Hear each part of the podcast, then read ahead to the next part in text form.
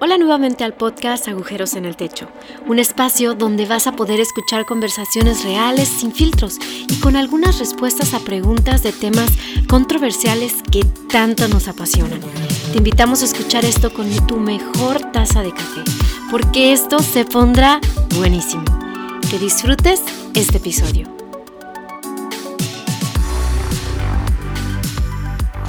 Saludos a todos, bienvenidos a un episodio más de Agujeros en el Techo.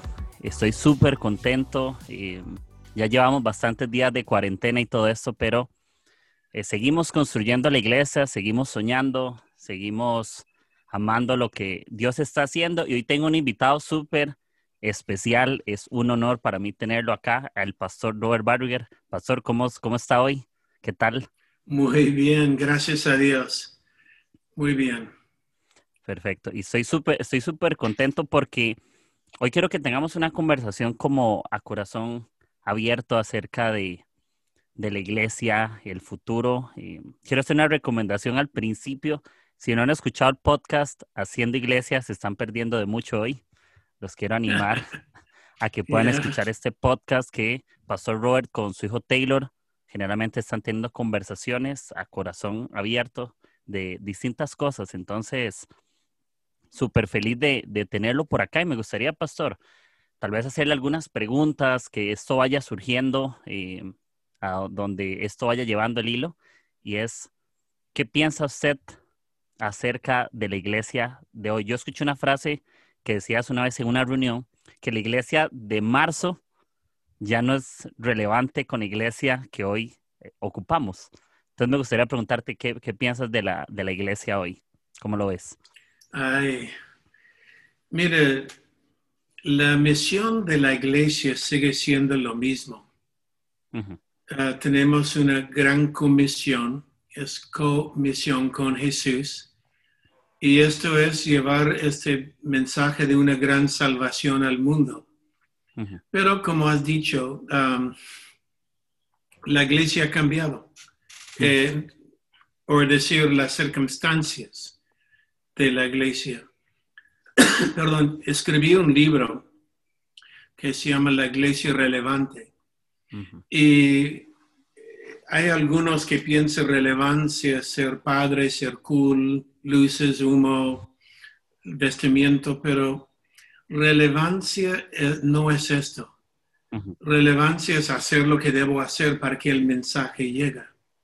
Y yo antes decía a la gente, es decir, el año pasado, ah, tenemos un mensaje demasiado importante que sea irrelevante.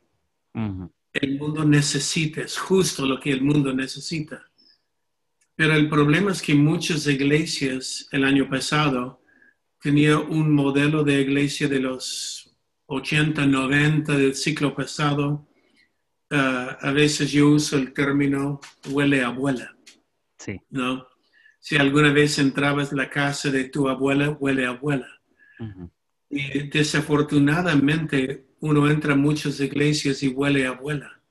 Sí. Es decir, están cantando cánticos de 30 años, están vestiendo la gente como hace 30 años, la decoración misma del templo es hace 30 años y los jóvenes hoy día entran y dice, no es para mí, es irrelevante. Ahora, si yo decía el año pasado, eh, la iglesia estaba en un vacío del tiempo, es decir, estaba con modelos de la iglesia de 20 o 30 años antiguas, ya desde marzo hasta ahora, si estás haciendo la iglesia hoy como en febrero, eres irrelevante. Eh, es decir, el mundo cambió. Y solo porque el mundo cambió, um, no podemos poner los pies diciendo, no, yo no cambio. Uh, tenemos que adaptar el mensaje a donde están nuestras ovejas. Y las ovejas ahora están en casa con una pandemia afuera, con cierto temor de caminar por las calles o entrar en grupos de reuniones masivas. Entonces, eh, la estrategia cambia, el mensaje no ha cambiado. Sí, me fascina. Em, yo, yo estaba leyendo el libro de, de Iglesia Relevante, lo, lo, leí hace ciertos años y me gustaba algo en los primeros capítulos que, que hablaba de que, no sé en cuál capítulo era, pero que si, las, que si la gente no podía entrar era mejor quitar las bancas, ¿sí? Que le íbamos a hacer un obstáculo para que la gente pudiera ser parte por su forma de vestir, por ejemplo, que sean surfistas o llegaban de cierto modo y, y me encanta esto del, del tema de la relevancia, que, que, parece que es un tema de moda, pero la relevancia más allá de, de verse de cierta manera es rascar donde hace picazón, justamente, ¿no? Exacto. Y posiblemente en marzo la picazón se rascaba de una manera, pero hoy la rascamos y incluso todo el trabajo que han hecho ustedes en el tema online de que las sedes se volvieron una, porque es la forma de, de responder. Entonces, y, me gusta mucho esa parte de, de, iglesia. Por ejemplo, pastor, yo tengo, hay uno de los ADNs que me fascina y me gustaría preguntarte que es sobre gracia audaz. ¿Qué piensas? ¿Qué es gracia audaz? Esa, esa, cuando lo estuvimos escuchando los sábados, los sidelinos, que tenemos una clase maestra con usted, eh, hablabas de gracia audaz. A mí me gustaría que otras personas pudieran escuchar qué es la gracia. Ahora, ¿y cómo, cómo funciona ese ADN? Uh, gracia audaz es parte de los no negociables nuestros. Uh -huh. Es decir, hay que entender la palabra gracia, recuerda, es favor no merecido. Uh -huh. En otras palabras, no puedo merecer lo que Dios me da. Um, no hay nada que yo puedo hacer para merecer esta salvación. No hay nada que puedo hacer para merecer perdón. Um, no es si yo doy una ofrenda grande, ya merezco. Si, o, o, a veces tenemos la idea, yo no leí mi Biblia, no merezco Dios. O no he orado, no merezco Dios. O no he ido a la iglesia, no merezco Dios yo no voy a la iglesia para merecerlo, yo voy porque es una familia. Uh -huh. Ok, um, pero la idea es que uno tiene que hacer algo para merecer un favor de Dios. Son obras y no es por obras somos salvos, sino por gracia. Uh -huh. Entonces, el problema es esto. Um, la gracia audaz es tan difícil comprenderlo, ¿cómo puede Dios perdonar tanto?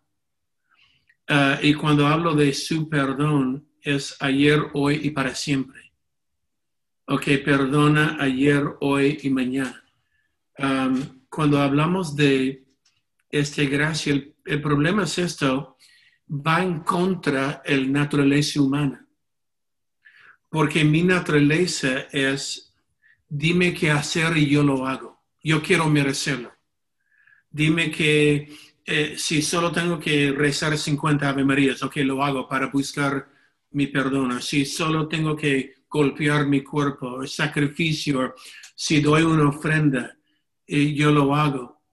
Eh, el problema es que tristemente en muchas iglesias lo usa como para manipular. Ok, si has hecho esto, ya tienes que hacer esto. Entonces, y lo manipula las ovejas, lo cual es triste porque la Biblia nos enseña que ninguno de nosotros podemos alcanzar la salvación. Nadie, nadie. Yo retrocedo y vuelvo ahí, pero por ejemplo, cuando dice en los diez mandamientos, la gente dice, no, yo no quiero la iglesia, solo quiero cumplir los diez mandamientos. Inténtalo. No puedes. Nadie puede con los diez mandamientos. La ley del Antiguo Testamento es dada para mostrar que no podemos. Uh -huh. Le explico. En lo, lo, largo de su vida, a lo largo de los años, has uh, dado una pequeña mentira, una pequeña mentira blanquita. Sí, por supuesto. Ok. Ya rompiste una, un mandamiento o a lo largo de su vida has robado aunque sea una manzana, un lapicero? Una uva. ok. Uh, dos. ¿Alguna vez a lo largo de su vida has visto a esta mujer y has dicho wow? Uh -huh. O si es mujer, has visto a este hombre y has dicho wow. Ok. Tres. eh, la ley es dada para mostrar que en nuestra naturaleza necesitamos más que nosotros. Y el problema es esto, cuando uno trata de esforzar, ok, yo lo hago, ¿qué hago? Yo lo hago, ¿qué hago? Eh, la gente sincera llega un momento que dice, ya lo intenté, no puedo, y se van. Hay muchas iglesias que están llenas de ley, ley, ley, y entra a la iglesia, esto no puede hacer, esto no puede hacer, esto no puede hacer, y ok, lo hago, lo hago, pero se cansa porque no puede. Y gente honesta dice, ya lo intenté, no puedo. Y la gente hipócrita pretende que puede. Y por eso decimos la iglesia está llena de hipócritas, porque están pretendiendo de vivir una vida santa cuando saben en secreto no es. Y cuando sabemos no, por gracia soy salvo, entonces no es, estoy hablando de una licencia, ok, puedo hacer lo que quiero, no. Al contrario, por su gracia ya no quiero, porque amo a Jesús lo que Él ha hecho por mí tanto. Entonces, es la parte perfecta del, del perdón de Dios. Entonces, gracia audaz es, damos oportunidad a la gente sabiendo que van a fallar, pero le damos otra oportunidad otra vez. Mm, Sí. ¿Y cuántas oportunidades necesitamos, pastor? ¿Cuántas? Depende. ah, 70 veces 7 dijo Jesús en un día. Entonces, um, la oportunidad, bueno, es que es por su gracia, es la obra de Jesús que nos salva. Y cuando enfocamos en el pecado y decimos no peques, no mires, no toques, ¿qué hace tú cuando veas un letrero que dice pintura fresca? No toques. ¿Qué es la primera cosa que haces? Sí, yo, yo creo que esa parte como, la, como las ganas de tocar, tal vez. Para ver si todavía está Sí. fresca. Exacto. Ok, le mete el dedo. Y es lo mismo, cuando enfocamos en lo que no podemos, no, no, no, entonces ya la- es ahí la debilidad del hombre que quiere a ver si todavía no. Pero cuando enfocamos en el amor de Dios y lo que Él hizo, ya me aleja de forma natural de estas cosas. Sí, no. Y, creo que nuestra humanidad es pecaminosa, nuestra naturaleza, y siempre, yo, yo siento que tenemos como una, como un- una codificación de pecar. Eh, es más fácil, es más fácil pecar que no hacerlo, y me gusta mucho el tema de que de donde vivimos, si por nuestra carne o vivimos por nuestro espíritu, y es justamente donde las cosas cambian. Creo que no es lo mismo seguir a Jesús por temor o porque me infunden miedo a seguirlo por una, como decías, por una invitación de que Él es bueno. Eh, muchas veces hemos tenido el problema de, tenemos personas que se sienten amenazadas a seguir a Jesús, de que en la iglesia es, seguirlo es no hagas, no hagas, no hagas, no hagas. ¿verdad? Y si no haces, es porque le amas, en vez de decir, si le amas, dejas de hacer cosas. ¿sí? Tal vez, y creo que esa parte, y creo que esa parte tal vez es un poco diferente. Y, y, y cómo ves, pastor, la iglesia con respecto a al futuro, ¿verdad? Que creo que es un tema bastante incertidumbre y tal vez muchos de nosotros nos preguntamos, o cómo sueñas con la iglesia que, que viene por delante, cómo crees que debe de ser o cómo podría funcionar o qué, qué ves en este momento de. Mire, ¿cómo será la iglesia? No sé, pero sí sé que será gloriosa. Eh, Pablo dijo en Efesios 5 que eh, él va a venir por una iglesia sin mancha, sin arruga, una iglesia gloriosa. Dice Isaías 60, ah, levántate, resplandece porque ha venido tu luz. Entonces, la iglesia de los últimos días va a ser hermosa. Dice Isaías 2, 1 y 2. Acontecerán los últimos días que el monte de la casa de Dios será establecido sobre los montes y naciones correrán a él. Dice Apocalipsis 19 que la novia, quienes somos nosotros, la iglesia, la novia se ha preparado. Ah, es decir, él no va a venir por una novia todavía en ruleros y su bata. No, eh, ella estará bella, la iglesia. Entonces, yo sé que en el mundo vamos a ver más pecado, más oscuridad, más ah, odio en el mundo, pero a la vez la iglesia va a brillar. Y va a llegar, a brillar tanto, uno, luz y oscuridad, conflicto es inevitable, habrá conflicto, pero la gente en el mundo va a decir, yo necesito lo que tienen ahí en la iglesia. Mire su familia, mire su vida, mire la paz, mire la tranquilidad, mire cómo Dios está con ellos. Entonces yo veo el futuro de la iglesia brillante, pero sí habrá conflicto. Sí, y, el, y, algo que hablabas, eh, que también lo estuve leyendo en el libro sobre que tenemos situaciones que podemos resolver y tenemos tensiones que tenemos que aprender a, llevar. Em, ¿Cuál crees que en la iglesia podría ser una tensión que tendríamos que enfrentarnos? Porque posiblemente las tensiones han cambiado un poco. Hoy tenemos una tensión diferente a la que tuvimos hace algunos años. Hoy lidiamos con problemas. Posiblemente el pecado, hay pecados que siguen siendo iguales, pero posiblemente hay dificultades o tensiones. Y me gustaría saber cuáles tensiones crees que, que yo como, como parte de la iglesia debería vivir o no sé, porque creo que hay cosas que no vamos a cambiar. Por ejemplo, yo sé que muchos añoran eh, volver, pero yo creo que ya no vamos a volver de la misma manera nunca más. Vamos a volver, pero habrán cambios, habrán situaciones con las cuales tenga yo que lidiar. Entonces, ¿Cuáles tensiones crees que son parte hoy que, no sé, que en febrero no existían o que estamos luchando hoy? O luchas de hoy. Ya, um, de repente debemos explicar la diferencia de tensiones y problemas. Sí. Ok, porque uh, tensiones administras, problemas resuelvas.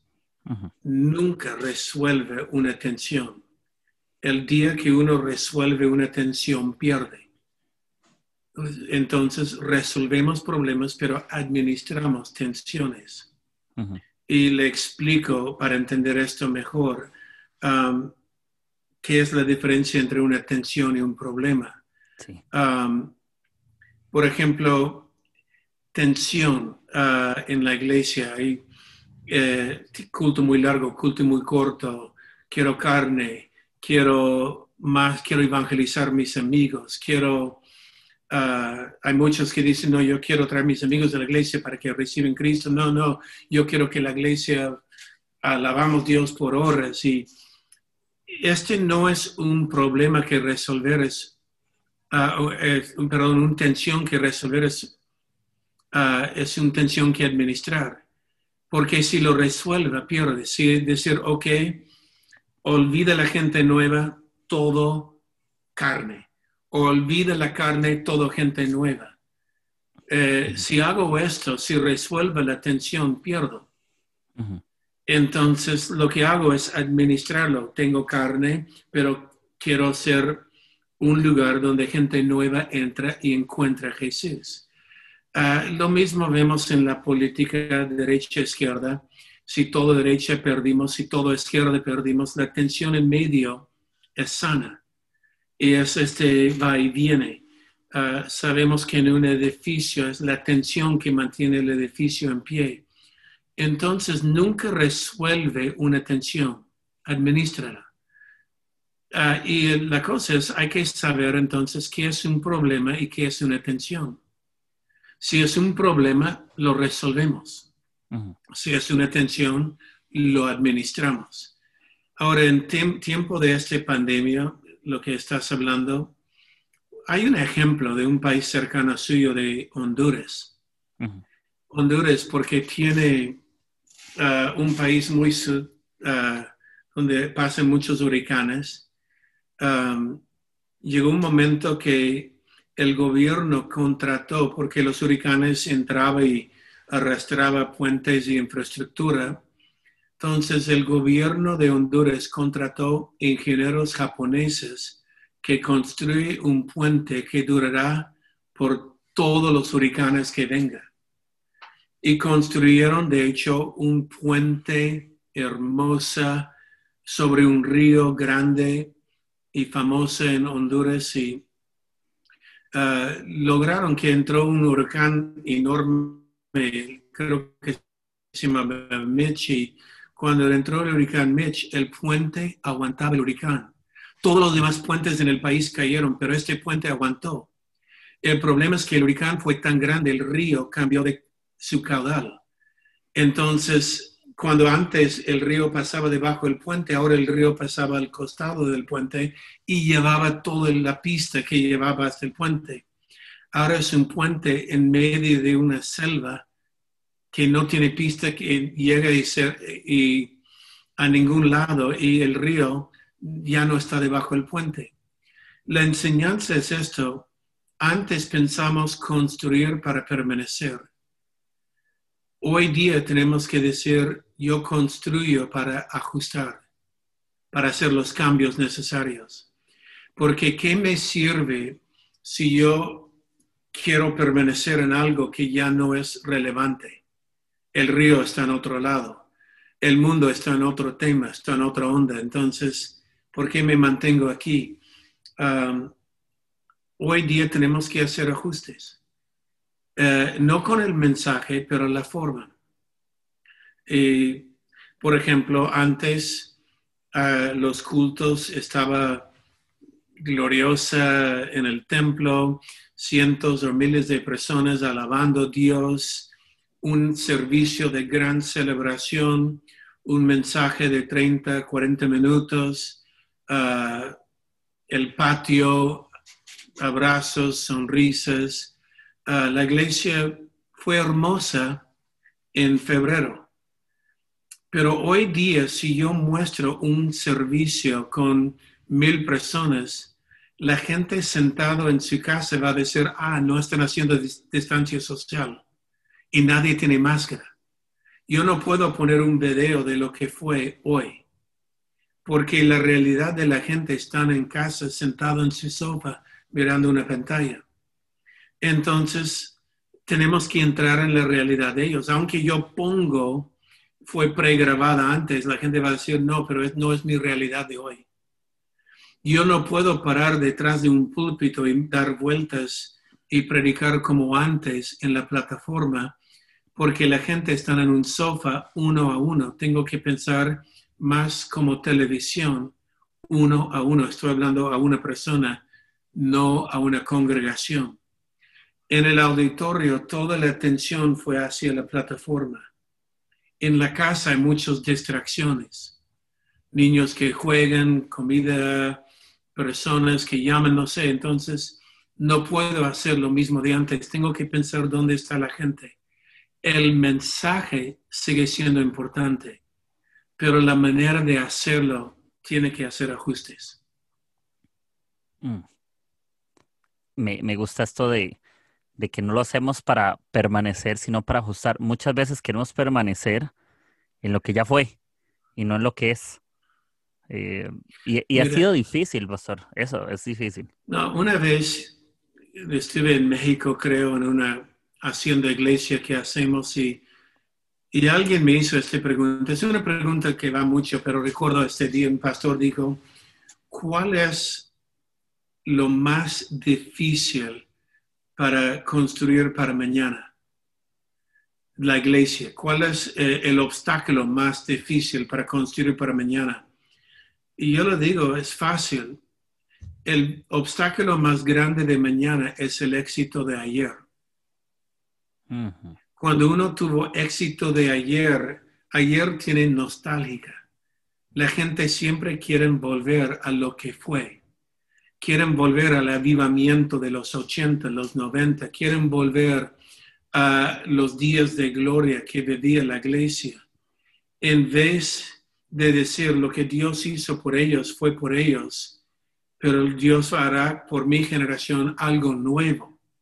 Entonces, en vez de decir Ah, pena por lo que perdimos ayer, yo digo, lo mejor está por venir. Sí, no, hasta, hasta la Biblia dice algo, que la gloria postrera será mayor que la primera.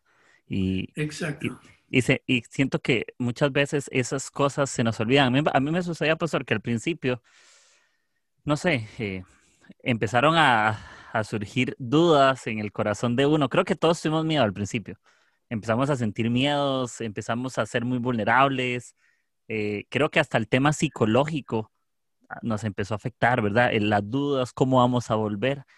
Estábamos pensando en, yo creo que en el momento que entendimos que no vamos a volver de la misma manera, sino de una manera nueva, es que nos sentimos como más, más libres, como que soltamos un poco el peso de, de decir, como, como por ejemplo ustedes en Camino de Vida, con las sedes, eh, eh, que cómo iban a volver las sedes y están los pastores.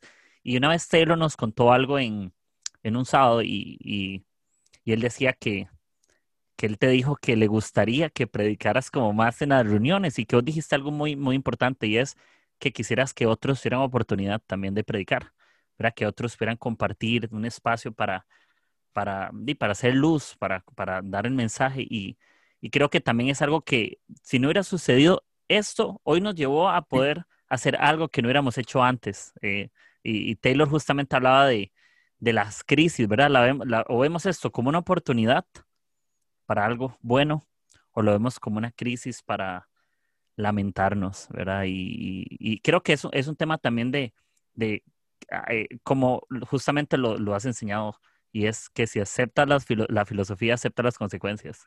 ¿verdad? Y, y me gusta, y lo veo mucho de esa manera. ¿Cuál es la filosofía que, que creemos? Y, justa- y no sé, me gustaría preguntarte, pastor, ¿qué significa esa frase que se me vino en la mente? Es una de mis favoritas, pero creo que tiene mucho que ver con eso, ¿verdad? ¿Cuál es mi filosofía de hoy? Yeah. Um, hay- si acepta la filosofía, acepta la consecuencia. Uh, siempre uso el ejemplo de Darwin. Darwin era un hombre filósofo que uh, un día tuvo la idea, nosotros evolucionamos de monos. Sí. Ahora, si acepta, y se llama el- en su origen, eh, era teoría de orígenes. Entonces, no de evolución, pero el origen, si mi origen es un mono, entonces si acepta la filosofía, acepta la consecuencia. Si yo vengo de monos, este me hace un mono con suerte, porque me evolucioné más de los demás monos. Y si solo soy, perdón, si solo soy un mono con suerte, ah, la ley de la selva existe. Y la ley de la selva es, los fuertes eliminan los débiles. Ahora, Adolf Hitler creía que era la raza superior, creía en evolución, y él creía porque él era la raza superior, tenía el derecho y el deber de eliminar razas inferiores, acepta la consecuencia, acepta, o la filosofía acepta la consecuencia, él mató millones de personas. Lo mismo podemos decir de Mao Zedong o uh, Stalin, ¿no? Si acepta la filosofía, acepta la consecuencia. Ellos creían que tenía una filosofía superior, por lo cual tenía el derecho de eliminar los que no tenían esta filosofía. Y mataron millones de personas. Yo no acepto la teoría o la filosofía de evolución. Yo creo en lo que dice la Biblia, que todos hemos sido criados en la imagen y semejanza de Dios. Siendo criado en su imagen, ningún hombre puede decir, soy mejor que tú. Porque todos hemos sido criados iguales en su imagen y en su semejanza. Uh, entonces, la filosofía en la iglesia, si acepta la filosofía, acepta la consecuencia. Ha habido muchas filosofías en la iglesia que hasta daninos. Yo recuerdo cuando nací de nuevo en Cristo, la gente decía, Cristo viene en cualquier momento como ladrón en la noche, lo cual creemos. Pero la filosofía fue, no estudia en la universidad, anda, predica la palabra porque Cristo ya viene. Y lo que hemos hecho es crear, hemos creado una generación de personas que no eran profesionales y no entraron en el mundo profesional porque no estudiaron, no tomaron una carrera en su vida. Ah, por ejemplo, había un tiempo que la batería era del diablo, una batería en la iglesia, no, no, no, porque ritmo de África. Y si uno acepta la filosofía, acepta la consecuencia. Guitarra eléctrica, la música rock es del diablo. Si pone un disco reverse, salen mensajes satánicos. Y lo que pasa es como no ajustamos por los nuevos ah, gustos de música de la juventud, perdimos una generación de jóvenes en la iglesia. Acepta la filosofía, acepta la consecuencia. Por esto, doy gracias a Dios que hoy día hemos crecido. Hoy día podemos alabar a Dios con todo clase de instrumento. Y hoy día estamos en todos los diferentes niveles de la sociedad, ah, sea política, educativa, artística, ah, educacional. La iglesia está creciendo y ocupando su lugar. Entonces, este es el tema de aceptar la filosofía. Mi filosofía de la iglesia es que va a ser gloriosa y yo quiero ser parte de ello. No, me encanta, me encanta. Y creo que esa frase, eh, yo la he conversado con amigos de, filosofía y me, me, ha hecho cambiar de pensar muchas cosas. Eh, creo que muchos de nosotros hemos experimentado situaciones porque decidimos confiar en eso, decimos, creo que nos hemos enfocado tantas veces en tener la razón, yo me identifico con eso, he querido tener la razón sobre cosas que he tenido consecuencias por eso. Como que preferí tener la razón y aceptar consecuencias que yo no quiero, cuando también tengo que ser humilde y aceptar que hoy hay cosas que yo, que yo puedo aceptar y creerlas, que están bien. Tal vez no es lo que yo creía al principio y creo que no tiene nada de malo decir cambiar lo que creo a veces. Eh, muchas veces, si yo creía algo a principio de año y hoy creo otra cosa, no pasa nada. Eh, no tenemos que ser orgullosos de, de, ser inamovibles en lo que creemos. Creo que, que todos sí creemos en Jesús. Hay cosas que no cambian, ¿verdad? Jesús, el mensaje, la palabra, y es el centro. Pero creo que la forma de lo que creemos cambia. Antes yo creía que lo más importante eh, era hacerlo de esta manera. Y y creo que los métodos cambian y lo hemos escuchado durante tanto tiempo.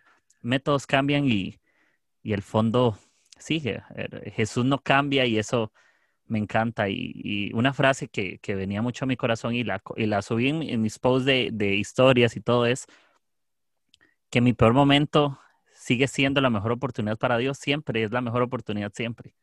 Eh, hoy sigue siendo la mejor oportunidad de Dios eh, para mi vida, hoy sigue siendo la mejor oportunidad de Dios para tu familia, pastor, eh, para la iglesia, para nuestros amigos y porque la filosofía que tenemos hoy va más allá de las circunstancias, ¿verdad? Va más allá de lo que sucede o no. Si mi filosofía es creer que Dios es bueno, Dios es bueno, ¿no? y, atraemos eso. Y, hay, y, hay, una historia que a mí me encanta que, que, no sé, yo te la he escuchado un montón de veces en, en cosas, en, bueno, yo también trabajo con el equipo de 625, yo estoy en Panamá, por allá y todo, ¿verdad? Y hablabas de la, de, la, de la casa de la abuela. Esa, esa parte me gustaría que nos cuentes. ¿Qué significa que la casa abuela, abuela? Creo que, que mucha gente lo ha escuchado, pero me gustaría que lo escucharan en este episodio. Me fascina esa historia. Es que, como dije ayer, hay nostálgica. Le voy a usar con una enseñanza que di hace poco en algunos lugares, pero Josué capítulo 1 comienza con Moisés, mi siervo ha muerto. Y luego eh, anda más allá diciendo a Josué, como estuve con Moisés, estaré contigo. La mayoría diría, ay, gloria a Dios, como estaba con Moisés, estará conmigo. Ah, en otras palabras, lo mismo que hizo Moisés, yo puedo hacer. Pero hay que entender algo.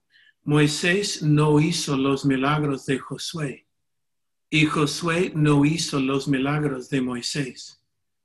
Moisés tiró la, barra y convirtió en serpiente. Moisés hablaba con reyes y con la zarza que ardía. Moisés abrió el mar rojo y él oró y vio pan bajar del cielo, la columna de humo y fuego. Este Josué vivía y vio Moisés, Pero cuando Dios dijo Moisés ha muerto, lo que está diciendo es no tratas de ser Moisés. Lo que Dios hizo por Moisés lo hizo por esta generación. Era lo que esta generación necesitaba. El problema es que la gente dice, no, yo ya sé que hizo Moisés, lo voy a hacer como él. Pero Moisés no vio la muralla de Jericó caer o las grandes batallas ser ganado en la tierra prometida. Los milagros y lo que hizo Josué, Dios, como estaba con Moisés, estará con él igual, pero diferente. Es decir, lo igual es estoy contigo, lo diferente es cada generación Dios opera por lo que necesita esta generación. Y el error es cuando tratamos de guardar o imitar Moisés en nuestra generación. No trates de imitar Moisés. No trates de copiar Moisés. Porque lo que Dios hizo por él, lo hizo por él. Y lo que Dios hará por ti, lo hará por ti. Tu historia es diferente que la mía. Y mi historia es diferente que la tuya. Entonces, lo que Dios hace por cada uno de nosotros es por nosotros. Entonces, esto es la filosofía antigua, la, la abuela y abuela. Muchas veces quiero volver al mover de Dios de ayer, porque he leído y gloriosa. Quiero ver ángeles, quiero ver gente caer, quiero ver. Pero este fue por ellos. Lo que Dios está haciendo hoy es diferente, construyendo sobre esto, pero es nuevo. Y por esto, en vez de los buenos viejos tiempos, esto en lo mejor está por venir. Lo que Dios hará en tu generación será donde yo he matado mil, ustedes matarán diez mil. ¿Ok? Será más. Porque no tiene que comenzar donde yo comencé sobre nuestros hombres, seguir adelante. Total. Y, y me encanta. Yo justamente el episodio pasado grababa sobre eh, Moisés y José un poco, ¿verdad? Que, que si Moisés no hubiera librado oportunidad a Josué, Josué no hubiera abierto el mar, el río Jordán, perdón. Si Moisés no, no le, si todo el mundo siguiera hablando del mar muerto, Josué, no habría una historia de Josué que contar del río Jordán. Y, y me gusta eh, pensar esto, es lo que Dios está haciendo con nosotros hoy, es lo que Dios va a hacer hoy, ¿verdad? Lo que, lo que hizo por la generación de, de nuestra generación que está más arriba. Lo hizo por esa generación y muchas veces yo he escuchado líderes y pastores que, eso que decía de que recuerdan los viejos tiempos, ¿verdad? Que es que antes, yo he escuchado muchos pastores que decían, es que antes se postraban en el altar, antes lloraban, antes iban, y tal vez esta generación se encuentra con Dios de una manera diferente. No sé, yo pienso hasta en un mismo café, ¿verdad? Un café eh, una conversación transparente, sin filtros, es un encuentro con Jesús. Es como, no sé, ir al altar en este tiempo, ¿verdad? Ya no, ¿cómo, qué, sucedió con, como ya no estamos presencial y ya no pueden pasar al altar físico que había en iglesia? ¿De cómo se hace entonces ahora? Ahora si ya no van a ir a no van a esperar el domingo para buscar a Dios. Entonces, eh, creo que esa parte de, de que ya no tenemos que buscar la casa de la abuela hasta en esa forma de, de pensar, lo, veo de, esa manera. No por muchos, cuando huele a abuela hay nostalgia, hay recuerdos. Y uno quiere volver a este nostálgico recuerdos y es algo hermoso, es una ancla. Pero no podemos, Moisés no puede exigir a Josué hacer lo que yo hago, tal como yo hago, porque su necesidad será diferente es igual. La iglesia en febrero es diferente hoy, pero en marzo es diferente que hoy, porque el mundo cambió y no puedo tratar de esperar que vuelva. Ahorita la gente necesita Jesús donde están y están en casa y están con miedos. Jesús es la respuesta, entonces rasca el picazón. Mm. Sí, no, me encanta y y sí, yo siento que tenemos que dejar de soñar justamente con las cosas que pasaron. Y la misma Biblia lo dice y creo que a veces lo leemos solo cuando nos conviene, cuando dice las cosas viejas pasaron, ¿verdad? Las cosas y, Y yo creo que los mismos profetas de que Dios hará brotar ríos en el desierto, ¿sí? Dios hará brotar cosas nuevas, Dios va a quitar la sequedad. Y es igual con Moisés cuando golpea la roca y le da a beber al pueblo. Posiblemente ese no era un lugar donde brotaba agua, estaba todo seco, pero Dios iba a cuidar a esa generación y no le iba a dejar morir. Yo siento que en la generación en la que estamos, Dios no va a dejar que muramos de sed. Eh, no podemos añorar como, como decían los mismos, eh, los mismos israelitas cuando iban en el camino y añoraban volver, ¿verdad? Por lo menos en Egipto teníamos comida, por lo menos allá teníamos ropa, por lo menos allá no, estábamos cansados. Y, y, eso creo que es parte de lo que nosotros tenemos que tal vez cambiar nuestra forma de, de vivir. Creo que también es una oportunidad de conectarnos como iglesia, de juntarnos más cerca, ¿verdad? Porque tal vez mi necesidad eh, alguien puede ayudarme que en esa situación. Y también como estamos tan vulnerables, creo que nos va a ser un poquito tal vez más fácil animarnos a, pedir ayuda. Como hemos dicho, en vez de construir para permanecer, pero lo que permanece es la palabra, pero lo que cambia son los métodos. Y hay que hacer los ajustes necesarios, porque el mensaje es urgente y es justo lo que el mundo hoy necesita. Sí, me encanta. Y ya para ir terminando, Pastor, tengo dos preguntas nada más. Em, ¿Qué consejo le darías a una iglesia que no sabe para dónde ir? Porque hoy está sucediendo. Acá en nuestro país hay una realidad. Muchas iglesias no están haciendo iglesia porque no saben, porque están añorando volver, están deseosos de volver al templo porque ya el pastor no sabe nada de su gente, los líderes no saben nada de los chicos, como que, como que cerró la iglesia física, ¿verdad? En el templo y parece que cerraron como iglesia también en comunidad. Entonces, ¿qué consejo le podríamos dar a, a esas iglesias que no saben dónde ir ahorita? Mantenga tu gente conectada. Manténgala. La iglesia es la esperanza del mundo. Y conecta eh, si no hay internet, manda WhatsApp o manda mensajes. Pero um, nuestra iglesia, como sabes, antes de la pandemia tuvimos 750 grupos pequeños. Ahora tenemos más de 1700. Es decir, más que duplicamos el tamaño de la iglesia en este tiempo. Um, y los grupos pequeños antes eran de 8 a 10 personas, ahora son de 15 a 20 personas. Ha crecido. ¿Por qué? Porque la gente necesita Dios. Entonces, um, mantén tu gente conectada. Hay que saber leer el tiempo. Uh, los hijos de Isaacar sabían los tiempos, sabían qué hacer. Hoy día, la gente tiene que mantenerse conectada. Hay algunos, esta es una prueba, algunos se van a alejar de Dios pero hay otros que están aferrando más y más a Dios. Y hay otros que están entregando su vida a Cristo. Nosotros tenemos en camino de vida cientos de voluntarios en la iglesia que nunca ha ido a la iglesia presencial. Recibieron Cristo online, tomaron el curso de nuevos cristianos online, ahora están sirviendo con nosotros online. Y funciona. Entonces, ah, como hemos dicho, estamos construyendo para hacer los cambios necesarios para que mi mensaje llegue. Me, encanta, me encanta. Y, y, a mí me pasa, me incluyo ahí, que aunque yo estoy en mi iglesia sirviendo y en mi país en cosas, de ahí estoy yo en el servicio a las nueve de la mañana, desde acá, ¿verdad? De, de, de, moderador o con las oraciones o con los anuncios y Qué y, bonito.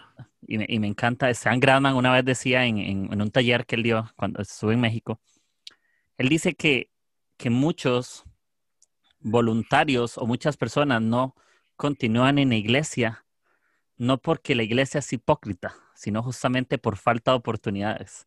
Muchos quieren yeah. oportunidades y no sienten, no los, no los hemos invitado a ser parte y tal vez estas iglesias que no saben qué hacer, puede ser que las que ya saben qué están haciendo, enseñarle a las que no saben.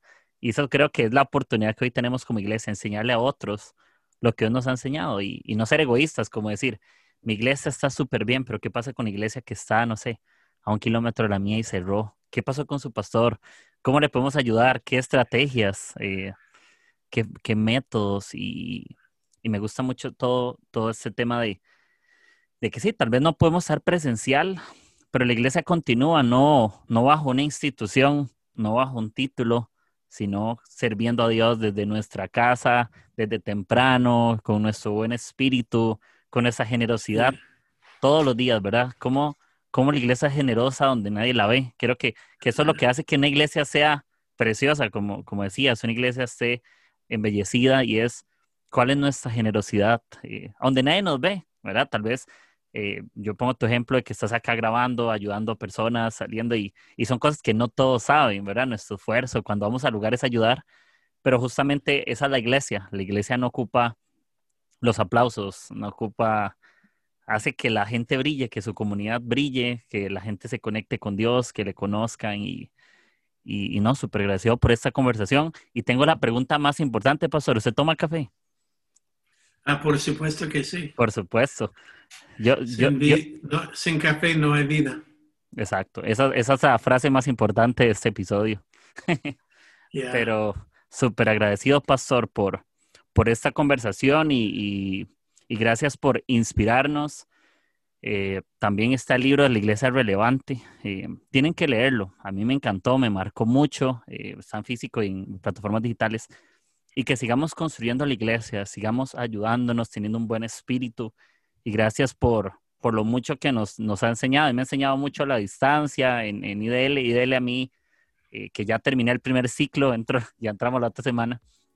Yo me he sentido muy motivado, estoy muy conectado, muy agradecido con Dios. Eh, yo se lo he comentado a mi gente cercana.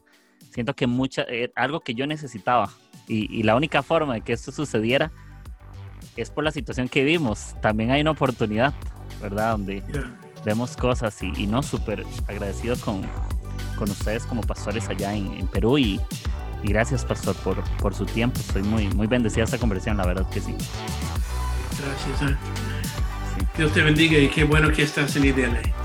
Gracias, ahí seguimos y espero graduarme, si hay graduación presencial, espero ir por allá el otro año a conocerlos. Yo no quiero pasar todos, todo online y no ir alguna vez. Entonces, tengo que ir a servir por allá en algún momento. Ah, está bien. Que Dios bendiga Costa Rica. Así es, gracias. Y gracias, Pastor. Que estés muy bien y les mando un abrazo a todos. Siguen escuchando estos episodios y nuevamente les digo, escuchen el podcast Haciendo Iglesia eh, está fascinante el, contenido, las conversaciones y escuchen todo aquello que les anima, ¿verdad? Los invitamos a escuchar a aquellos que los acerca a Dios y, muchas gracias, Pastor. Nos hablamos, un abrazo. Nos hablamos, chao, gracias. Si te ha gustado el episodio de hoy, no olvides de compartir con tus amigos y en tus redes sociales. Recibe las notificaciones de nuestros nuevos episodios suscribiéndote en Spotify, Apple Podcast o Anchor. Gracias por formar parte de Agujeros en el Techo. Nos escuchamos hasta la próxima.